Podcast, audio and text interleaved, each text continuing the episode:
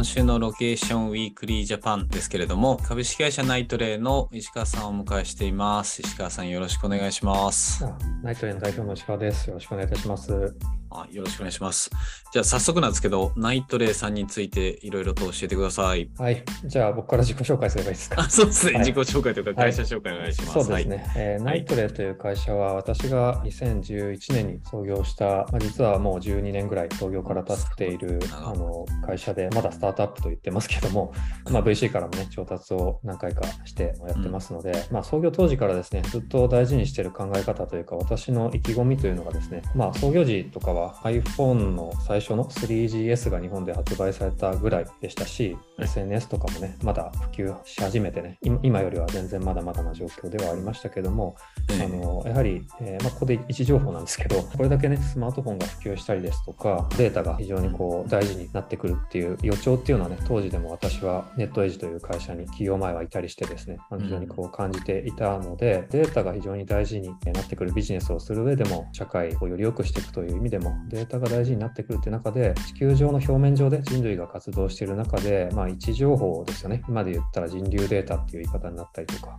動体データっていう言い方になったりもしますけど、まあ、人々のこう活動実態ですとか、行動実態ですとか、滞在とか移動とかですね、まあ、消費も含めて、地球の表面上でどんな活動を人々がしているのかっていう情報を、はい。こう非常に高精度に、鮮度も高く、スピーディーに情報として捉えながら、社会活動っていうのを行っていくような世界にこれから突入するんじゃないかなというところえーに対して、こう非常にチャレンジングな部分があると思いましたし、まあ、まだまだデータも当時揃ってなかったですし、使いやすい情報とかも今でこそいろんな携帯キャリアさんですとか、アプリの会社さんですとか、LBMA に加盟されているいろんな企業さんがあのデータを提供するっていうことをですね、しっかりプライバシーに配慮もしながらですね、されている状況ではあると思うんですけど、はい。あのそこのこう一番最初にそこにチャレンジしていきたいというかですね、うん。あの誰もそういうことやってなかったんですけど、データをまずはじゃあ SNS を解析をして、どうにかこう地球上とかね、日本中でどんな場所が今人気になってるのかですとか、はい。渋谷エリアにどんな人たちが集まってきてるのかですとか、うん。あの旅行者だったらどうとかですね、外国人だったらじゃあどうななんだろうかというものをですね、解析をして、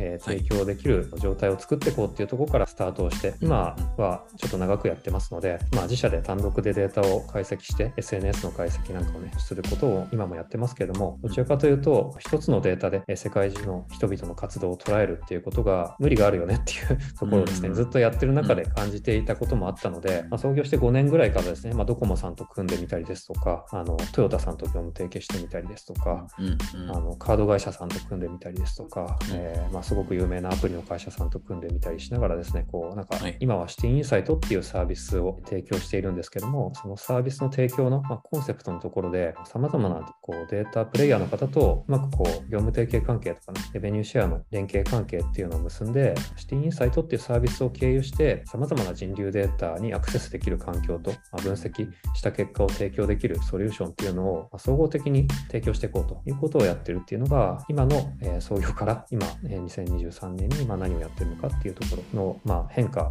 も含めた経緯になってます。なるほど。えっ、と、そうなんですよね。でも石川さん、2011年からだったのはちょっと初めて知りましたね。そうですか。はい。長いっすね、意外と。そうなんですよ。もう最初の数年は非常に苦労してるというかですね、はいまあ、コンセプトとプロダクトアウトなうん。こう考え方で会社を始めたので、えやっぱデータも何もないですし、あの人もなんか2人とかでやってますし、ーお金も別にたくさんあるわけでもない中で、でもやりたいことはもうこういう人流データの、うん。えーこう社会活用とか、それによって社会をどれだけこう、ね、データとかイノベーション、技術の力とかを使って、はい。今までなかったものを作り上げることによって、はい。社会をどれだけ良くしていけるのかっていう、少しちょっと社会企業っぽいようなそのなんかか意気込みを込めて始めたので、へー3、4年ぐらいはすごい苦労して、もう給与も全然出ないとかもあの何年もありましたし、はい。そうなんだ。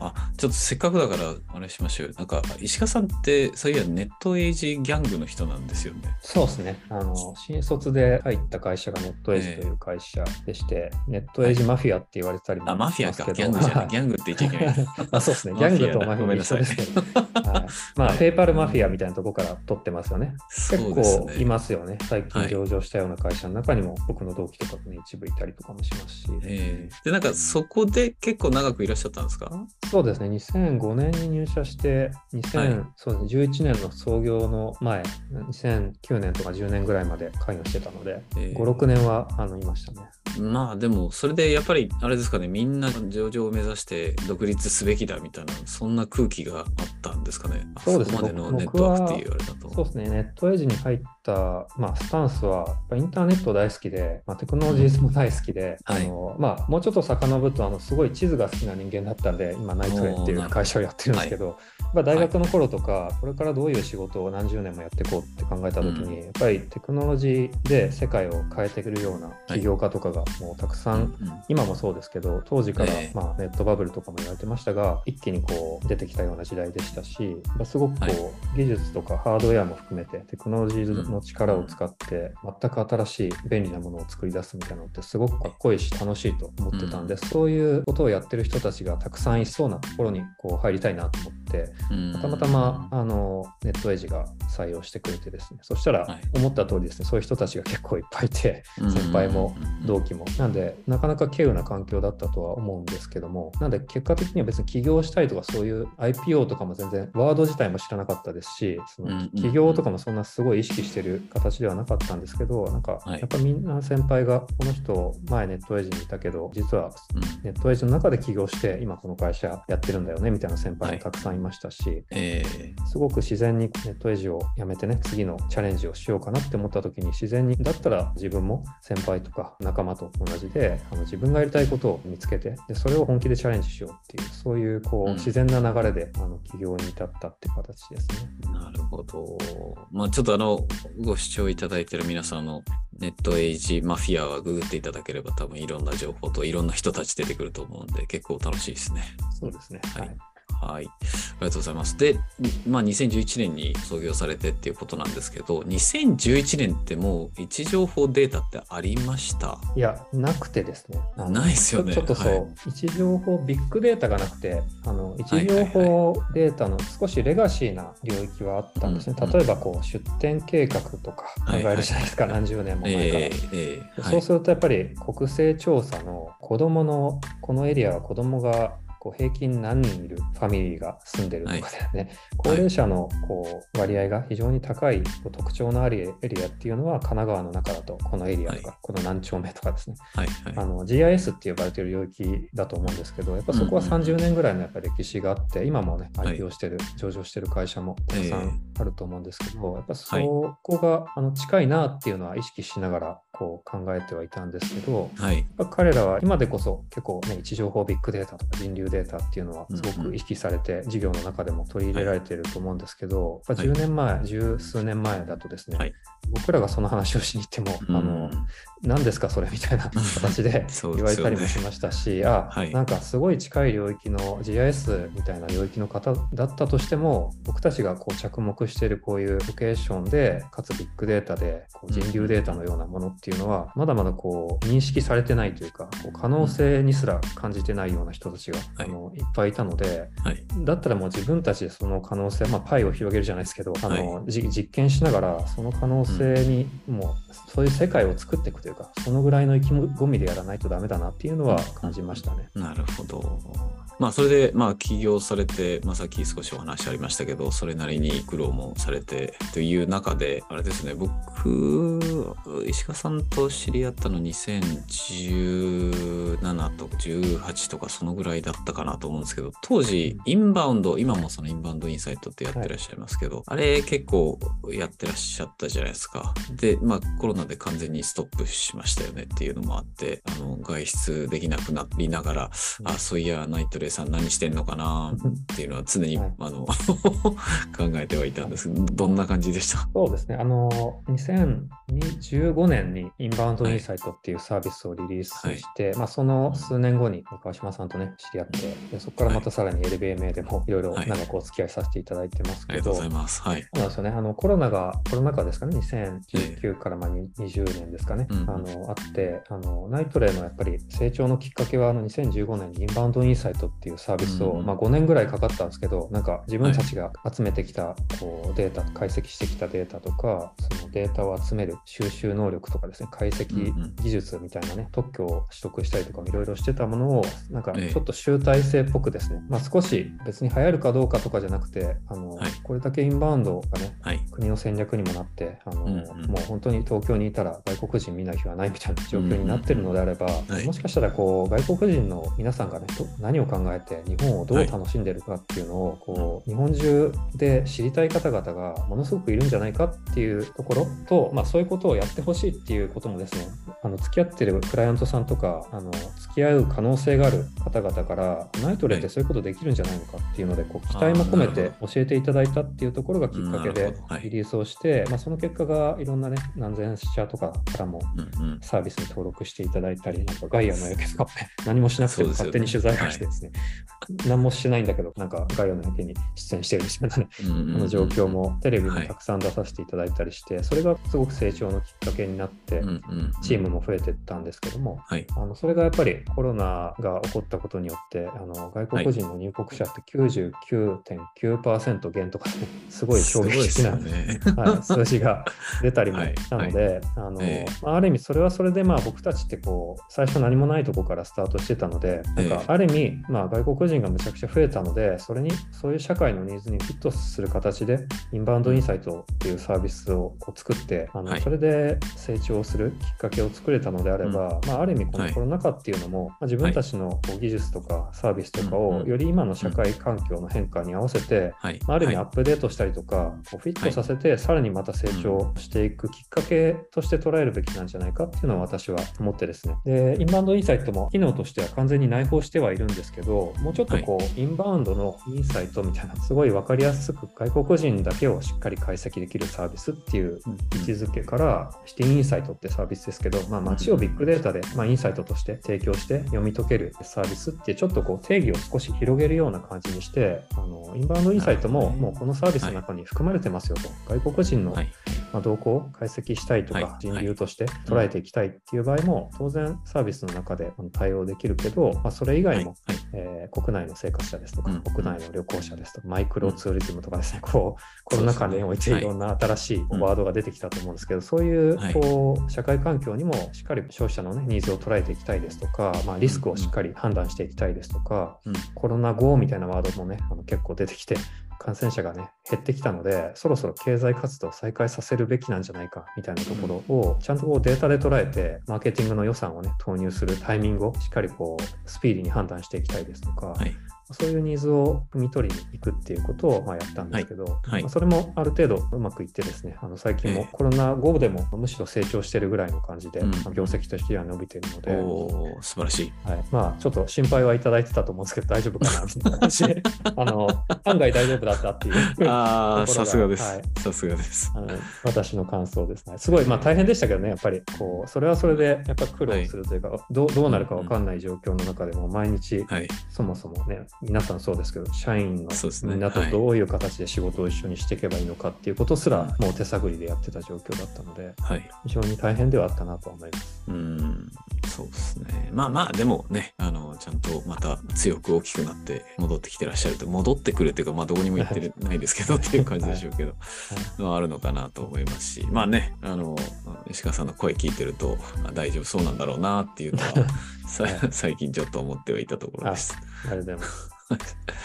はい。じゃあそうですね。ちょっとラストの質問というか、ナイトレのこの先というか、どんなことしていきましょうっていうのと、どこ、何を実現していきましょうみたいなところをバーンとぶち上げていただけるという感じでお願いしありがます。とうございます。はいはい。そうですね。まあ、まず前提としてナイトレイは先ほどのシティインサイトにこうサービスを進化させたりしながらうん、こう、まあ、言い方変えるとインバウンドの時とかも観光領域ですよね。観光に関わるような領域で、こう人々の動向ですとか、まあ、移動ですとか、滞在消費のニーズっていうのを非常に細かいビッグデータから解析できるサービスっていうのをえー提供したところからスタートしていって、まあ、そこからシティインサイトになったことによって、こう領域がね、街づくり領域ですとか、スマートシティみたいな文脈ですとか、はい。あとは、はい。まあ、インバウンドじゃない国内の観光みたいなこととか、あとはまあマースみたいなワードとか、うん。防災減災みたいなワードとか、はい。結構いろんなこう注力テーマというか、えー僕たちとしてサービスを自信持って提供していけるような注力領域が増えていったっていうようなはい。状況ではありますというのがうん。一応まず前提条件として、はい。でそういうこう拡大もしているんですけど一方でそのええ。領域の話だけじゃなくてそのどういう形でナイトウェイとしてお客様ですとかソリューションを作り上げていくのかとかどこに力を入れていくのかっていうのが、はい。まあ、常時やっぱり会社の中の戦略としてうん。あの日々、まあ、社会環境の変化も含めて考えてはいるんですけど、はい。やっぱり最近思ってるのは、まあ、昔からそうなんですけど、ティーンインサイトもインバウンドインサイトもこう大きく2つのサービス提供の仕方があって、ナイトレの中でコンサルティングあの営業チーム、セールスチームがいるんですけど、うん。あの名前にコンサルティングって入れてるのは、単にこうウェブサービスとかですね、ツールを使ってくださいっていう、こうよくある SaaS 型のサービスうん。えーうん。ではなくて、やはりこうお客様がやっぱり一緒に考えてほしいですとか、まあ、少しコンサルティング的な文脈も含めて、やっぱり複雑なデータでなかなかこう理解するのも難しいのが、はい。こう人流データだったり、位置情報ビッグデータ、かつですね、ナイトレの場合、なおさらですね、他社さんと比べて、圧倒的にこう種類が大量にある、いろんなデータっていうのをお客様に適切な形でご提案したりですとか、こう一緒にこうどのデータを分析していこうかっていうのを考えるみたいなところを強みにしてたりもするので、はい。非常にこう人が解体してですね、僕たちのコンサルティングチームがお客様と一緒にこうアウトプット、分析結果ですとか、まあ、お客様の求めるものを提供していくっていうところが求められやすい事業にこう今もなっているので、はいそこはですね、やっぱり一番結果が出てますし、業業績的な意味でもですね、人数的な意味でも、実績的な意味でも、あの一番結果が出てるところなので、そこをやっぱり土台としてしっかりこう伸ばしていこうよっていうのが、はいえーまず大きい戦略の中の一個。うん。でうん、とはいえですね、あのそこをやっていくとですね、多分コンサル会社さんとかとあんまり変わらなくなってくる。まあ、位置情報になんかちょっと詳しい人たちがいっぱいいるコンサル会社みたいうんな、あの位置づけにどうしてもなってしまいますし、はいはい。あのスタートアップとしてもこう大きい成長とか、よりスケールしていくビジネスっていうのを株主の、い。えーいろんな方々からもあの日々求められている部分もあるし、うん。私もね、ナイトへのあの一番の大株主だったりするので、まあ、やりたいことはね、非常にこうやれてますし、11年前に掲げたビジョンですとか、ミッションとかですね、こういう世界を作っていきたいってことを、日々着実にこう実現させて、あのうん。どんどん次のところに向かっていってるっていう実感はあるんですけど、ね。そこにいかにこううまくビジネスを作り上げていくかうん。あのより魅力的なあのチームを作るにはあのやはり業績をしっかり伸ばしていかなきゃいけないですし、はい。よりたくさんの投資を集めたりですとかよりたくさんの仲間を作るにはですねやっぱりより魅力的なプラットフォームですとかサービスを作らなきゃいけないのでやっぱシティインサイトのもう一方の部分ですね。あのソフトウェアサービスとしてのシティインサイト、うん。今はあのシティインサイトのウェブサイトに飛んでいただくと無料で会員登録できたり、はい。ダッシュボード機能をね無料で使っていただけるようなちょっとプレミアム型のデータ探索サービスみたいな形で運営をしているんですけど、やっぱそこをどれだけですね、よりこう顧客、皆さんが、なんかデータが見れるだけじゃなくて、もっとこう戦略を立案してほしいとかですね、うん。こうやっぱコンサル部隊に求めてるようなニーズっていうのを、はい。はい。あのよりもっと低価格でソフトウェアサービスですとか、ダッシュボードサービスとして提供してくれるんだったら、あのうんむしろそういうサービスをあの月額課金であのある程度安い価格だったら、あの全然そっちを使いたいっていうお客様も結構うん。要望いただいたりもしてるので、えその辺をどれだけですね、この最近のチャット GPT とかですね、こう、はい。はい。AI の進化みたいなところとかもですね、ううんまく取り込みながら、スピーディーに、えーい。いはいサービスを作り上げていけるかっていうところが、やっぱりうんチャレンジしがいのあるえーところだなと思っていて、はい。その大きく2方面で力を入れていかなきゃいけないっていうのが、一応私が考えてることですね。なるほど。ちょっとせっかくなんで、どんな人材欲しいですか？人材ですか？言っておきましょう。はい。まあ、そうですね。あの、まあ、今の2方面で、はい。最初の前者ですね、コンサルティングとかお客様としっかり対面しながら、大きいまあ金額も動くような、まあ、ビジネスですとか、提案、営業、アウトプットを出すっていうところをやるチームは、コンサルティングチームなんですけど、やっぱそこもまだまだ人員が、まあ、10人いかないぐらいのチームでやってますので、うんうん。まあマネジメント層ですとか、あと取締役とかもですね、アイトウェイは実は私しか取締役がいなくて、部長とかはいるんですけど、はい、COO 人材ですとか、まあ CTO 人材ですとか、はい。その CXO 系の人員は、はい。あのまだまだ足りてない状況だったりするので、まあ、けあえて開けてますと。すごくいい人が見つかった時に入ってもらえるよううん。に開けてる状況なので、ん少しちょっとね、営業よりコンサルティングよりの立場で、より上に立ってね、経営を一緒にやっていけるような方っていうのは、あのまず募集もしてますし、はい。はい、もっと下のね、スタッフレベルで、あの最近は新卒とかもね、あのインターンからもうナイトですごくあの仕事楽しいので、もう新卒で入らせてください。ちょっと内定取ってただ会社、ちょっと蹴ってでも入りたいんですけどって言ってですね、ああ入ってくる人が何いい人か出てきたりもしてるので、あのええ上の方とかね、シニアな方だけじゃなくて、あはい。の若手層をしっかり育てていけるようなね、あのうん。ノウハウですとか、体制っていうのも整ってきたので、はい。結構全方位的に募集してるっていうところが、まあ、コンサルティングチームですね。でまあ、開発チームはまあ先ほどの CTO っていう、そのはい。一番上のトップっていうところも、一応僕が若干兼ねてるような動きを今してるので、CTO を。うんよりこう任せれるスキルのあって、こう信頼できて一緒に経営を担っていけるようなテクノロジー側を任せれる人員っていうのもすごくいつも探してるっていうところもありますし、開発チームはやっぱりこうソフトウェア、先ほど言ったソフトウェアサービスを作り上げるっていうこうフロントエンドの、ね、アプリケーション開発っていうところも常に募集してもいますし、はい。ナイトレならではというかね、この業界ならではのこう地理空間解析とかですね、GIS 的な領域とか、なんか大量のビッグデータから地理空間的に地図上で一体何が起こっているのかっていうのをですね、滞在を分析してみたり、こう移動を分析してみたり、そこからパターンを抽出してみたりですとか、はい。こはい。う属性を推定してみたりですとか、すごはい。くなんか面白いこう解析、あの技術っていうのをうん。なんかオリジナルでいろいろ作ってたりもするんですけどへ、ー。そこを一緒にやってくれるようはないメンバーとかも日々募集はしてたりしますね。なるほど。はい。あのー誰か来るといいですね。キャストを聞いた人が。一応、はい、ホームページ上でも、あのうちはウォンテッドリーってとこで、あのいろんな、こう、こんな人欲しいんです、一緒に働きましょうって募集してますので、よかったらあの、はい見てみていただけると嬉しいですね。はい。わかりました。ありがとうございます。はい。えー、そんな感じですかね。なんか言い残したことがあれば。そうですね。はいあのいや、LBMA 非常にこう、もう3、4年、4年ぐらいですか。あのはい。参加、まあ、立ち上げ時から誘っていただいて、あのはい。もう最初の10社ぐらいですかね、最初って。最初14社かな。はい。14ぐらいですか、そはい。の立ち上げパーティーの時からですね、はい。一緒にやらせていただいて、最近はもう業界団体としての地位を結構はい。フェイスしてきたりとか、もう毎し 毎月のように加盟企業が増えていて、あの非常に仲間、私たちとしてもね、あのうん仲間が増えて、あのはい。情報交換とかも非常に有意義なことが多いと思ってますので、はい。あのまあ、ちょっと川島さん、引き続きよろしくお願いしますっていう、あはい。お願いなんですけど全然頑張ります。はいあの私たちもいろんな はい。情報をあのみんなに共共有してね、あの業界盛り上げていきたいと思ってますので、引き続きよろしくお願いします。はい。どんどん盛り上げていきましょう。はい。えー、と、では今日のゲストは株式会社ナイトレイ代表取締役の石川さんでした。石川さんどうもありがとうございました。はい、今日はありがとうございました。